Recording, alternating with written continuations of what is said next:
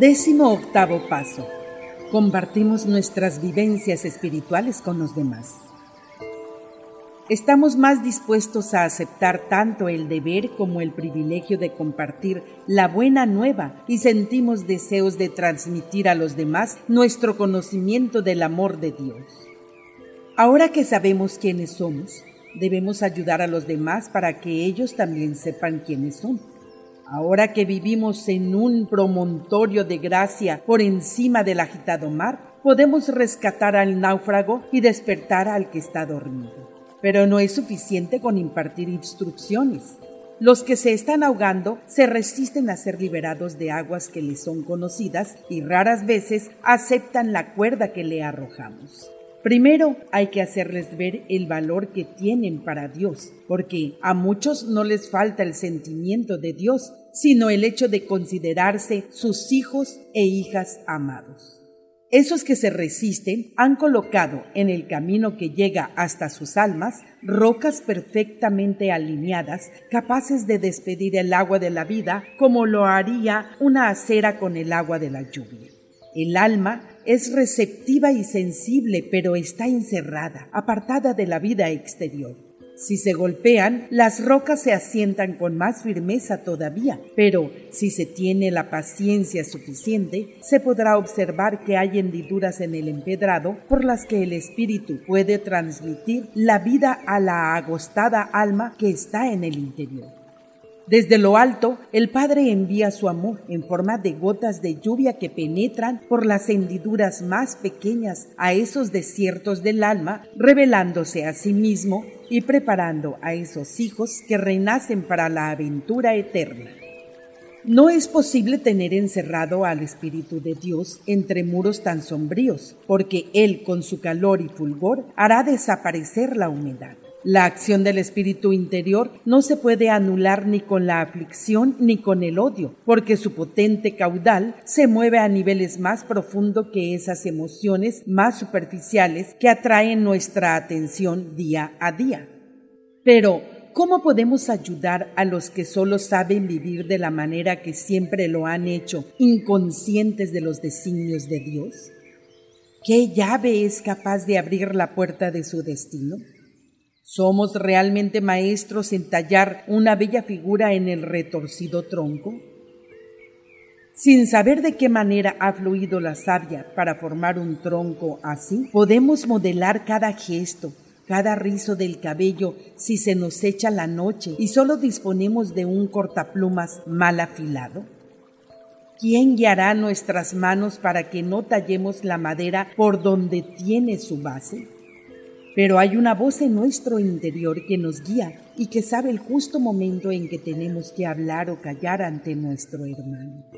Nuestro espíritu habla con el suyo, y si compartimos en el amor, sus cansados ojos podrán desentrañar y recordar, como en un eco, el lugar del que le hablamos. El lenguaje que compartimos está menos en las palabras que en nuestro caminar diario con Dios. El amor se ve con mayor claridad en los silenciosos actos de la vida diaria, incluso más que con las palabras, porque éstas por sí mismas son poco convincentes si no mostramos nuestro amor en lo que hacemos. El verdadero afecto surge de nuestra manera de vivir más que de decir. Llegará el momento adecuado de compartir con nuestro hermano lo que hemos aprendido nuestro tiempo en la tierra es corto y pasa demasiado rápido, así que debemos actuar en cuanto podamos, porque cada día resta uno menos. No podemos hablar con cada hermano que nos encontremos por la calle, pero cuando el espíritu interior nos guíe, no debemos vacilar. Entonces Dios puede hacer que esa pequeña chispa de vida que salta inesperada se transforme en una gran llama de vida ineludible que abra grandes ventanales hacia los mundos celestiales. Padre nuestro, te damos gracias porque podemos compartir tu labor y transmitir lo que tú nos has dado. Sabemos poco de ti, Padre Celestial, pero sabemos que eres el primero en el amor y que todas las cosas buenas las hace tu espíritu. Sabemos que amas a todos tus hijos y que deseas estar en comunión con cada uno de ellos como lo estás con nosotros. Guíanos y ayúdanos a traer tu reino aquí en la tierra. Dirígenos para que podamos servir a nuestros hermanos de forma efectiva y duradera para que no te fallemos. Ábrenos a las vías del Espíritu para que lo que digamos les sea útil, tenga verdad y les irradie amor. Te amamos, Padre justo. Quédate con nosotros mientras te compartimos con aquellos que menos te conocen. Citas de los escritos de Urantia. Escrito 100, sección 2, párrafo 1, página 1095, párrafo 5. El desarrollo espiritual depende, en primer lugar, del mantenimiento de un nexo vivo y espiritual con las auténticas fuerzas espirituales y, en segundo lugar, de la producción continua de los frutos del espíritu, el ofrecimiento al otro del auxilio del ministerio que se ha recibido por parte de los benefactores espirituales. Escrito 155, sección 1, párrafo 5 página 1726, párrafo 2. Os declaro esta contundente verdad eterna. Si vosotros, en armonía con la verdad, aprendéis a dar ejemplo en vuestras vidas de esta hermosa y pletórica rectitud, vuestros semejantes irán en pos de vosotros para lograr lo que vosotros ya habéis adquirido. La medida en la que los buscadores de la verdad se sientan atraídos hacia vosotros representa la medida en la que vosotros mismos estáis dotados de la verdad, la medida de vuestra rectitud. La medida con la que tengáis que ir con vuestro mensaje a la gente es, en cierto modo, la medida de vuestro fracaso para vivir una vida en plenitud o rectitud, una vida en conformidad con la verdad. Escrito 155, sección 5, párrafo 13, página 1730, párrafo 1. ¿Estáis temerosos o sentís débiles? ¿Buscáis lo fácil? ¿Tenéis miedo de confiar vuestro futuro en las manos del Dios de la verdad, cuyos hijos sois? ¿Desconfiáis del Padre siendo prole de Dios?